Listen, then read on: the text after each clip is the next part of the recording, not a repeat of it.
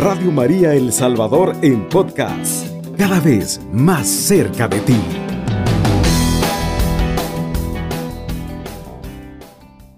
Buenos días, mis amados hermanos oyentes de Radio María.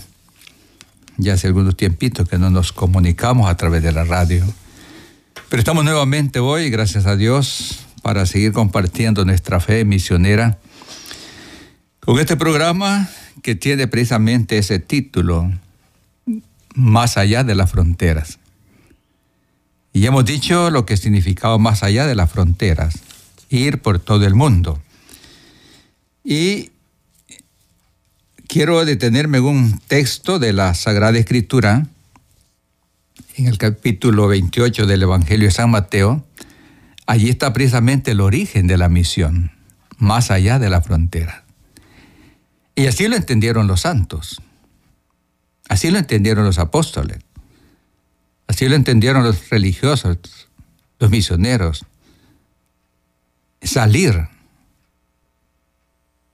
e ir al encuentro de la gente anunciándoles el, el, Evangelio, anunciándoles la buena nueva, decían antes, buena noticia, dicen otros, la vida nueva. En el Evangelio de San Mateo, en el capítulo 28, versículo 16, está precisamente eh, el origen de la misión. El envío que Jesús hace a los apóstoles. Es un envío que va a venir, va a suceder después de la venida del Espíritu Santo. Jesús les dice, se acercó a ellos y les habló, me ha sido dada toda autoridad en el cielo y en la tierra. Vayan pues y hagan que todos los pueblos sean mis discípulos. Bautícenlos en el nombre del Padre y del Hijo y del Espíritu Santo y enséñenles a cumplir todo lo que yo les he encomendado a ustedes. Y yo estoy con ustedes todos los días hasta el fin del mundo. Así termina San Mateo su Evangelio con el envío de los apóstoles. Vayan, esa es la misión. Ir a qué? A anunciar la buena noticia hacer discípulos a todo el mundo, que sean discípulos de Jesús.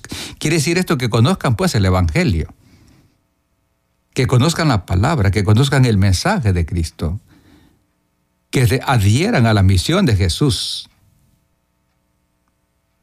Por eso dice Jesús, vayan pues y hagan que todos los pueblos sean mis discípulos. Y la iglesia pues entendió muy bien eso. Desde un principio, cuando escuchamos, leemos los hechos de los apóstoles, encontramos precisamente esto ya. Después de Pentecostés, cada uno de los apóstoles recibió el Espíritu Santo y se dispersaron. Fueron al mundo conocido de su tiempo a llevar el Evangelio. Entonces los primeros misioneros que caminaron, hicieron camino en su vida, hicieron vida al Evangelio, compartieron con la sociedad, con la, con la humanidad que ellos conocieron, sembraron el Evangelio, fueron las primeras cosechas del nuevo mundo cristiano. Por tanto, pues es el Evangelio de San Mateo en el capítulo 28, versículos del 16 hasta el 20. Allí está precisamente la fuerza del ir, el mandato de ir. Y esto tiene relación con el programa que tenemos ya, pues, más allá de la frontera. Jesús los mandó más allá de la frontera. El hecho que muchos apóstoles murieron lejos de su pueblo, de Israel. El apóstol Santiago murió en España, la España de su tiempo. que había muchos caminos para ir. el, modo de transporte era difícil antiguamente, hace 20 siglos. Pero entonces, con la fuerza del Espíritu Santo, se encuentra la facilidad de la evangelización. Y esto, decía hace un tantito, es lo que han entendido los santos, así como los apóstoles. Hay santos que eh, son precisamente patronos de las misiones. Han tenido un perfil misionero, han fundado congregaciones eh, para la misión. Quiero detenerme un poquito hoy en la misión que nos encomienda a nosotros también San Vicente de Paul. San Vicente de Paul es un santo de 1600 y él se hizo sacerdote para servir a su iglesia de Francia, era francés, pero al darse cuenta de la necesidad urgente, ya que en las ciudades había un montón de sacerdotes, bastantes sacerdotes, San Vicente da cuenta que los campos no tienen sacerdotes y que los sacerdotes de, la ciudad no van hasta los campos. Y de allí que San Vicente pues funda una congregación así para que vayan a los campos. Y eso fue lo que imprimió San Vicente en el corazón de los primeros misioneros de la congregación de la misión.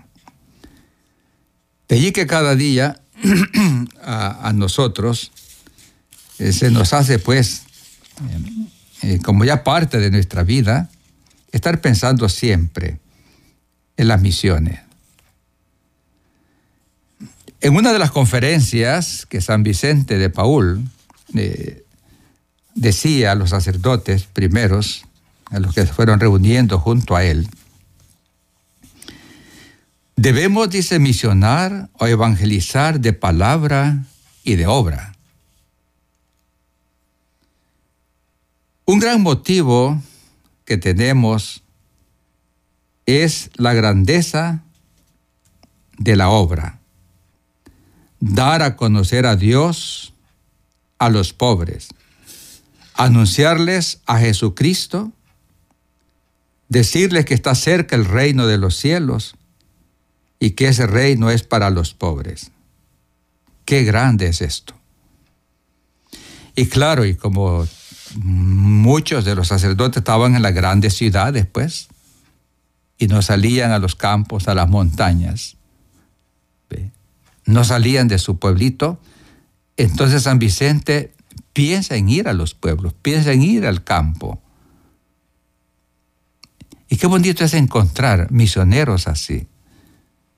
Imaginemos a un San Francisco Javier caminando, un santazo también misionero, desde España hasta, hasta la China, hasta la India para llevar el Evangelio en aquellos tiempos en que no habían transportes.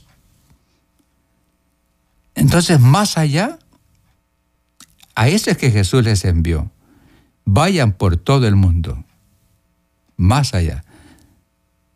Claro, tenemos también pues que mantener, alimentar, regar, abonar la fe de nuestros pueblos, claro que sí.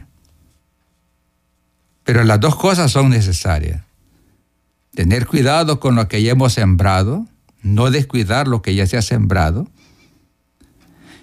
pero tampoco descuidar donde no se ha sembrado mucho. Hay que movilizarse. Y Jesús fue eso lo que les dijo, vayan por todo el mundo.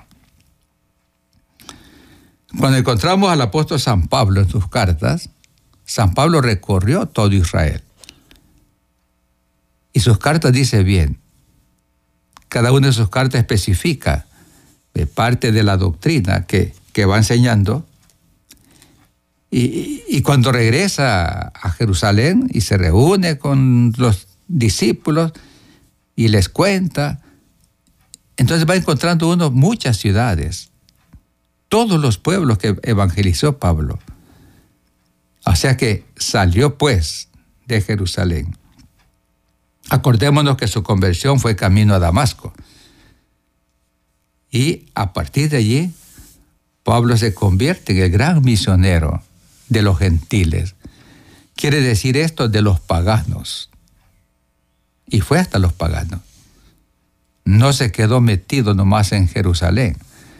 Tampoco Pedro. Miren, Pedro llegó hasta Roma, desde Jerusalén hasta Roma.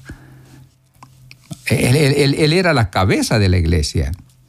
Sobre ti edificaré mi iglesia y las puertas del infierno no la podrán vencer, le había dicho Cristo. Entonces Pedro va, Pablo le acompaña. Allá los dos mueren mártires. Después de Pedro, que es el responsable, llega otro. Y así sucesivamente se va manteniendo esta sucesión pues apostólica, esta sucesión misionera. De allí que el centro pues de nuestra fe se ha mantenido siempre eh, eh, firme, incólume es la frase, pues, pero es decir, firme, como una columna que no ha podido ser derribada por nadie. Aún el imperio romano que quiso derribarlo no pudo. Por eso eh, se grabó una frase muy hermosa en, en esos tiempos primeros de la iglesia.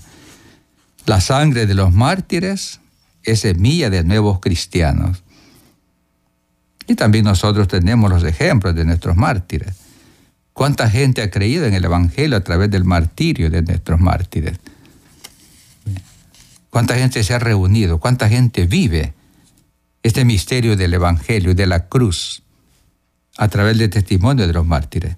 Entonces, pues, entender la, la doctrina de Cristo, primero desde el contexto misionero, ir por todo el mundo.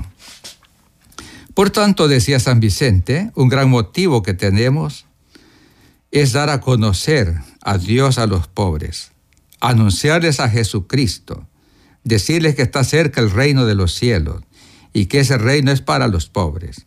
Qué grande es esto. El que hayamos sido llamados para ser compañeros y para participar en los planes del Hijo de Dios es algo que supera nuestro entendimiento. ¿Qué? ¿Qué hacer? No me atrevo a decirlo. Si evangelizar es un oficio tan alto, la palabra evangelizar es llevar el Evangelio. Y ese llevar el Evangelio es la misión. La misión. El encargo es llevar el Evangelio. Y el oficio es ser visionero. Si evangelizar a los pobres es un oficio tan alto, por excelencia el oficio del Hijo de Dios. Y a nosotros se nos dedica a ello como instrumentos por lo que el Hijo de Dios sigue haciendo desde el cielo lo que hizo en la tierra. Entonces, para San Vicente de Paul, eh, todos misioneros están desempeñando la misma función que realizó Jesús hace dos mil años. Llevar la palabra de Dios. Anunciar siempre la buena noticia. Claro, los tiempos cambian el tiempo en que se movió Jesús, el tiempo en que se movió San Vicente, el tiempo en que se movió San Francisco Javier, el tiempo en que se movieron los misioneros que vinieron con nosotros antes de la conquista. Y este eso ha cambiado. Ahora tenemos muchas facilidades más para evangelizar, para misionar, para evangelizar, para compartir la fe, para expandir la fe también para purificar la fe. Hay que purificarla. Hay que irla renovando cada día. Hay que ir revisando nuestro compromiso de fe. Por eso oh, dice San Vicente que el oficio de misionero es el mismo oficio de, de Jesús. Bonita la idea. ¿Y cuántas veces nosotros pues quizás no pensamos que cuando estamos compartiendo el Evangelio estamos desempeñando el mismo oficio de Cristo. Esa hermana que está dando catequesis de primera comunión, Esa hermana, ese hermano que está preparando a los jóvenes para la confirmación. ¿eh? Ese hermano, hermano que está dando charlas para matrimonio. Ese hermano, ese hermano que van de visita, de casa en casa, visitando a los enfermos. Están desempeñando el mismo trabajo de Cristo, la misma función de Jesús, la misma misión suya. He sido enviado a evangelizar a los pobres. Y cada uno de aquellos que necesitan de Dios es pobre. Aquellos a que les enseñamos la palabra, aquellos quienes enseñamos la catequesis, aquellos quienes acompañamos en su enfermedad, ellos necesitan de Dios y nosotros les llevamos a Dios. Por eso eh, es bueno que pensemos que cada vez que estamos ejerciendo nuestro trabajo en la iglesia, y sobre todo un trabajo de misión de ir más allá de nuestros cantones, de nuestros pueblos, estamos ejerciendo para San Vicente el mismo oficio del Hijo de Dios. Pero ¿qué dice San Vicente? Que Dios sigue actuando, Dios sigue haciendo Cristo sigue evangelizando a través de nosotros, a través de esa catequista en los cantones, de ese catequista, de ese misionero que anda y se dedica especialmente a eso. Cuando yo estaba pequeño, yo soy de Morazán y allá llegó un catequista, un señor, que su trabajo era eso él no se casó, él andaba de cantón en cantón evangelizando. Claro, llevaba el permiso de los sacerdotes, de los, del obispo, de los obispos de su tiempo. Yo creo que se llamaba este señor Antonio Muñoz. Y ese sacerdote, recién ordenado, yo me lo encontré en una comunidad de aquí, San Salvador, una colonia pobre, allá casi en la falda del volcán. Y yo lo reconocí porque le dijeron el nombre y el apellido. Pero ya cuando me mandaron allá a Guatemala, yo ya perdí la comunión con O sea, e, e, era un hombre, me decía, padre, yo me dediqué desde los 18 años a catequizar. Y esa es la misión mía. Sí, esa era la misión de él. Él andaba en todo el país. Entonces, dedicarse plenamente a eso es ir más allá de la frontera, es salir de mi comunidad, ir más allá. No significa pues irte hasta Europa o hasta China, hoy no. Salir de nuestro hogar, ir al vecino, ir al, cantón vecino. ¿Ve? Cuando el sacerdote llama para formación misionera, asistir a esa formación misionera. Por tanto, pues, estamos ejerciendo el mismo oficio del Hijo de Dios. Qué gran motivo, decía San Vicente a los misioneros, qué gran motivo para alabar a Dios y agradecerle intensamente, inmensamente esta gracia que nos da al invitarnos a compartir su palabra, a compartir su mensaje de salvación. Gran motivo para agradecer, para alabar a Dios. Por eso pues no, no es una cosa sencilla, sí, ser catequista, no. Ser misionero, no. Es el mismo oficio del Hijo de Dios. Y ellos hicieron los santos. Esos sacerdotes que vinieron desde el extranjero hacia nosotros, muchos españoles, muchos italianos, que vinieron aquí y se quedaron aquí y murieron aquí. Ya no regresaron a su patria. Entonces cada uno de ellos tiene pues esa gracia de estar ahora viendo la obra que hicieron en, en, la tierra y cómo nosotros pues la continuamos, ¿verdad? Como bautizados, como cristianos, o ya sea como consagrados en el sacerdocio, en la misión la congregación. ¿Cómo continuamos su obra? Más adelante dice San Vicente en cuanto a las misiones, Ciertamente es cosa digna de un misionero tener y conservar este deseo de ira de misión, de fomentar este empeño, de asistir al pueblo, sobre todo al pueblo pobre, así como lo haría nuestro Señor Jesucristo. Si Él estuviera en la tierra, así como Él evangelizaría hoy, así debemos nosotros asistir y evangelizar a los pobres. Y finalmente de dirigir su intención para vivir y morir en este santo ejercicio. Bueno, esto que San Vicente nos dice es precisamente para nosotros los que somos consagrados. El sacerdocio, sacerdocio misionero se consagra solamente a eso. Por eso nos consagramos como sacerdotes y vivimos para ejercer este oficio totalmente. Nosotros hacemos un voto de vivir y morir en este santo ejercicio misionero, que fue pues lo que San Vicente nos decía. Y todas las congregaciones religiosas también han hecho eso.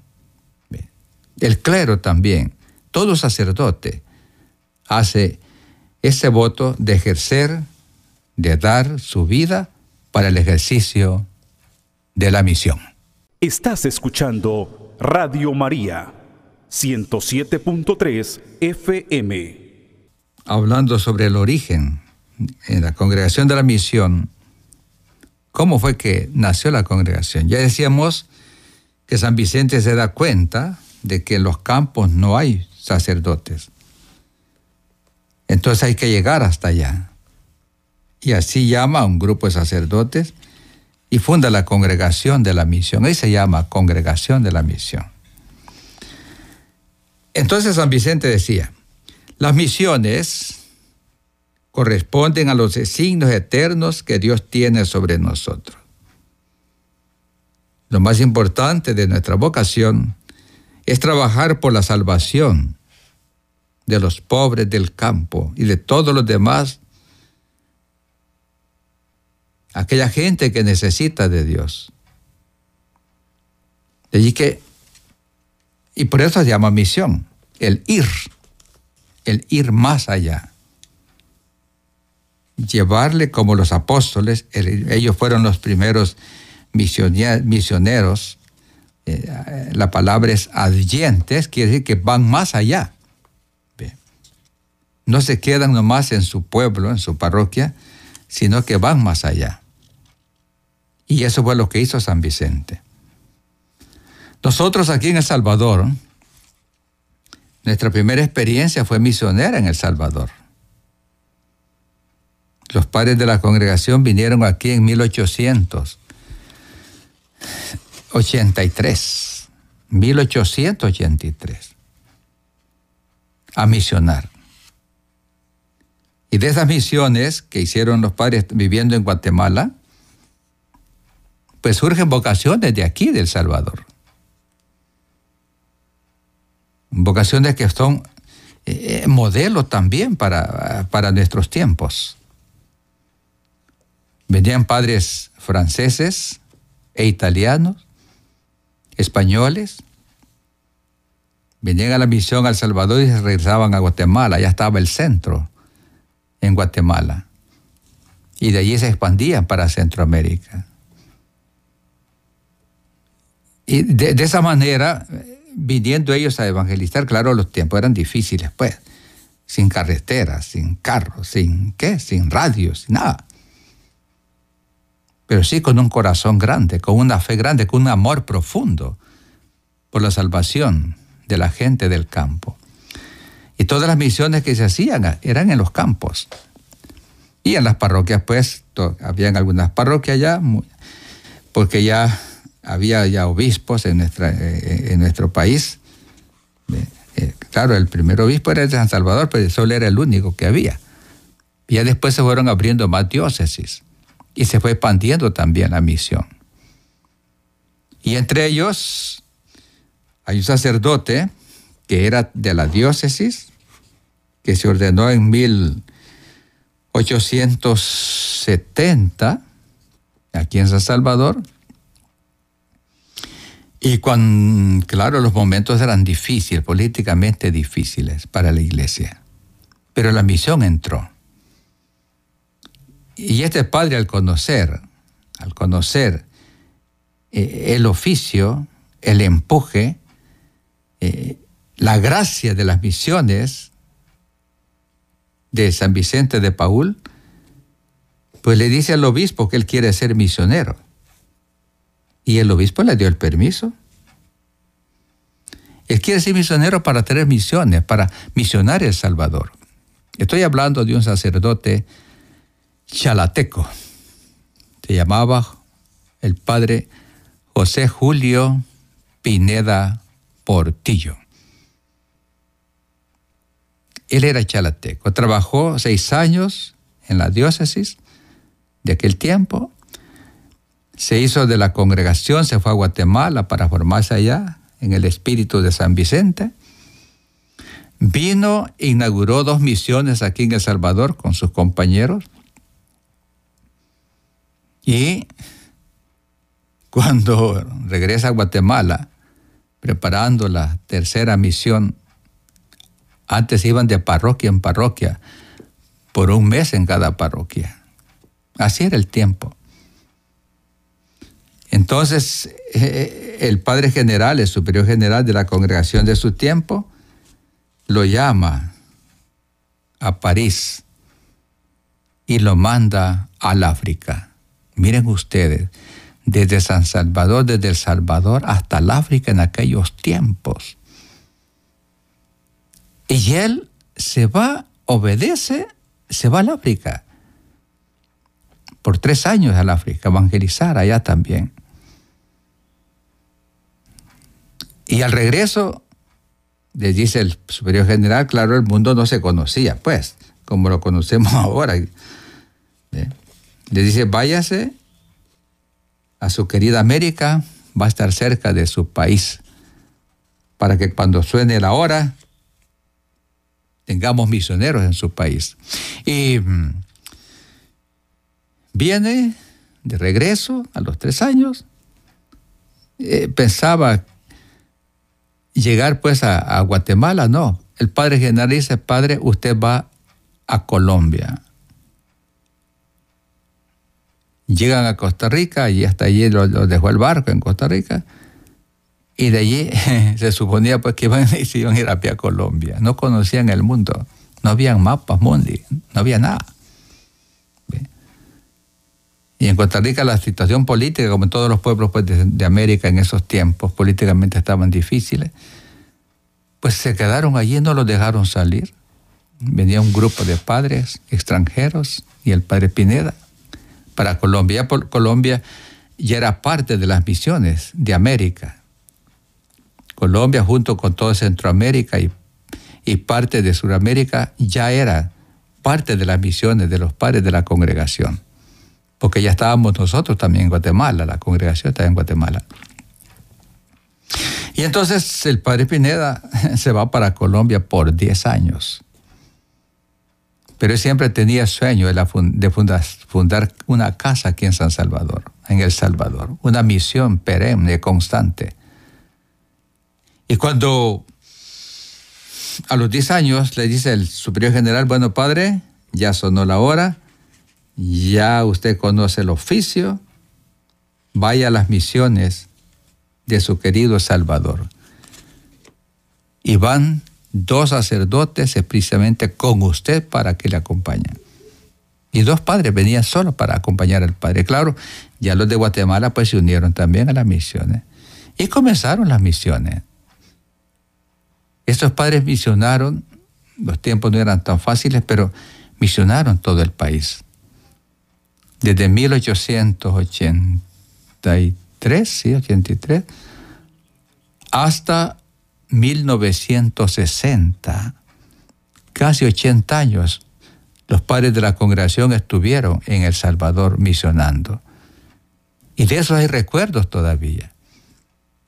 De allí que este padre, del que les hablo, el padre Pineda, Julio José Pineda Portillo, chalateco de Arcatao, conoció las misiones y se hizo misionero y trajo la misión para El Salvador. Entonces, es ir más allá, dejarse llevar por el Espíritu de Dios. No poner nuestros propios sentimientos, sino primero los sentimientos de Cristo, que se manifiesta a través de nuestros superiores y que nos lleva siempre a trabajar por la misma iglesia. Vamos un momentito, pues, de descansito espiritual y seguimos. Estás con Radio María, El Salvador. Y estamos diciendo, pues, cómo cada uno de nosotros debe de poner desde su fe el espíritu en las manos de Dios para poder evangelizar, para poder misionar. Claro, no es tanto pues querer ir más allá de la frontera, lejos, no. La primera evangelización, la primera catequesis comienza en la casa. Cada mamá, cada papá son los primeros catequistas evangelizadores de sus hijos. Porque si la mamá y el papá no se preocupa de catequizar, ya sea con, primeramente, pues claro, con su ejemplo, acompañando a sus hijos a la Eucaristía, rezando con sus hijos en la casa, el Santo Rosario, leyendo la palabra de Dios. Hoy tenemos libros, la Biblia está expandida por el mundo. Y muchas Biblias traen ya explicado el Evangelio. Textos, esos libros de tres meses que salen de las lecturas de la misa. Entonces, si, el papá y la mamá no hacen de su casa un santuario de vida, en donde Dios viva ahí en esa familia, entonces, claro, va a ser imposible la catequesis. Pero si esa familia esa mamá y el papá que son los primeros, porque la familia es una iglesia particular. Es una pequeña iglesia doméstica, decía el Vaticano II, una pequeña iglesia doméstica en la familia. La mamá, el papá y los hijos. Entonces, si esa mamá y ese papá no se preocupan pues de ir conformando el corazón de esos pequeños fieles que Dios les ha dado, que son sus hijos, irles formando ya en la palabra, irles formando ya en la oración, irles formando ya en los mandamientos, en los sacramentos, en las oraciones. De allí que no habría necesidad pues, de andar buscando a la carrera catequistas para que le enseñen a los hijos. No, son los papás los primeros. Entonces, la misión, y esto lo entendió también muy bien San Vicente, que la misión comienza en la casa. Allí está el brote misionero. De allí que de aquellos hogares pues que son así bien formados es donde salen vocaciones. Ya sea sacerdotales para trabajar en el clero o ya sea para misiones para ir al mundo entero. Es en aquellos hogares bien constituidos. De allí salen vocaciones. Es allí donde la muchacha elige o casarse o se va a una congregación religiosa para ser misionera, para trabajar por los pobres, para trabajar con los enfermos, para trabajar en las misiones gente. Es ahí donde el hijo decide irse de misionero para trabajar en el mundo. Hice seminario para ser sacerdote y promover también las misiones. En fin, eh, la iglesia como eh, perdón, la familia como pequeña iglesia doméstica misionera. Y todos estos, todos, eh, estos elementos, mis hermanas y hermanos, tenemos que irlos clarificando, pues, cada día. El ejemplo lo tenemos en los santos.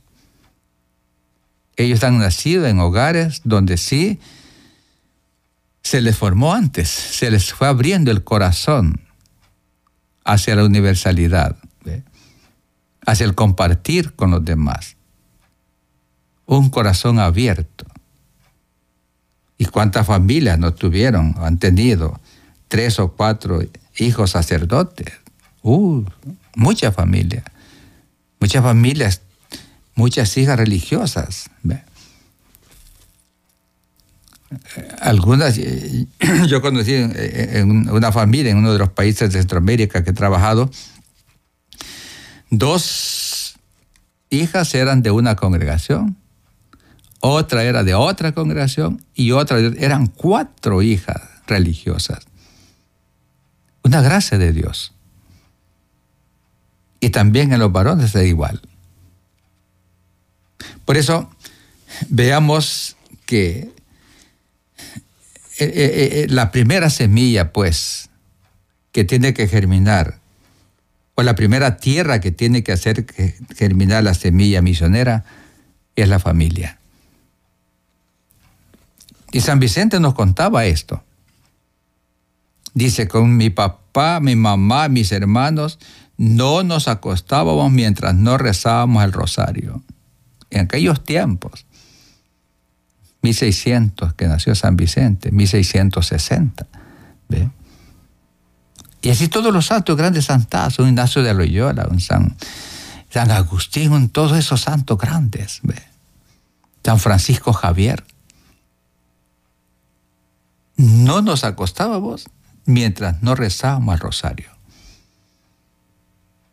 Y esa es la experiencia de San Vicente, nacer en un hogar católico, comprometido con la fe, comprometido con la iglesia.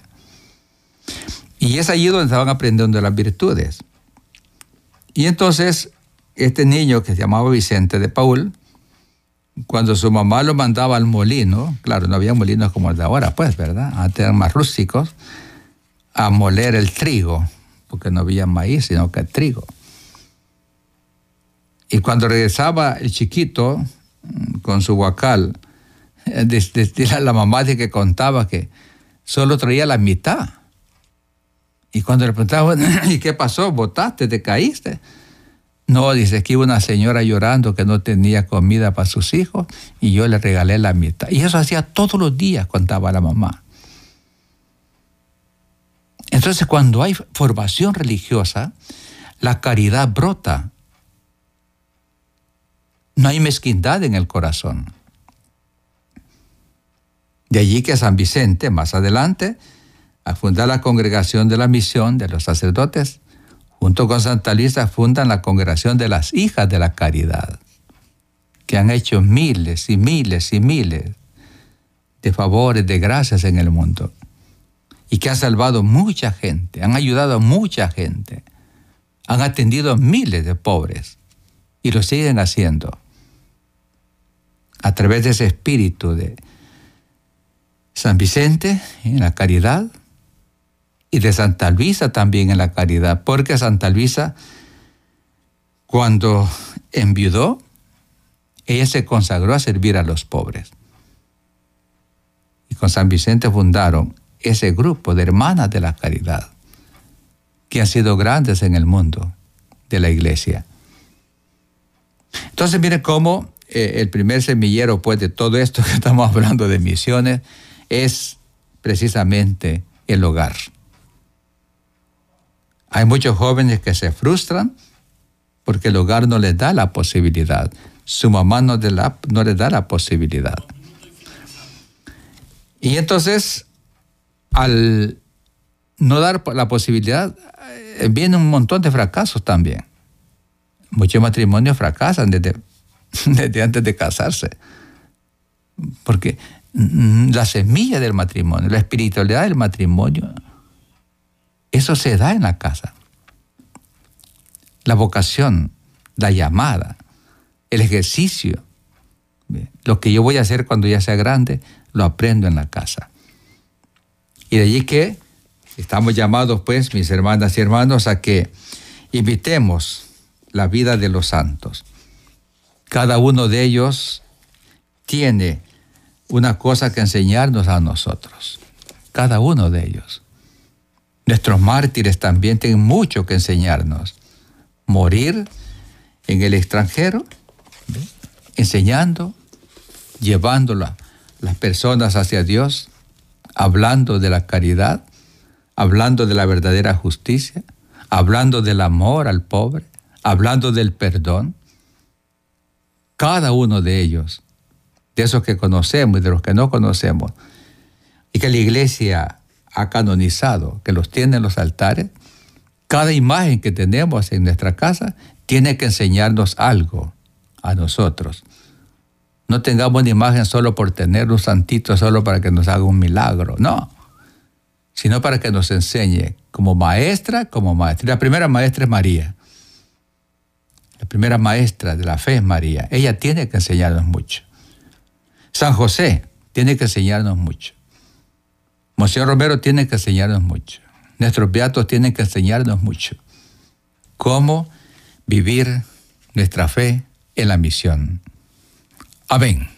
Alabado sea Jesucristo. Con María por siempre sea alabado. Cubriendo todo El Salvador.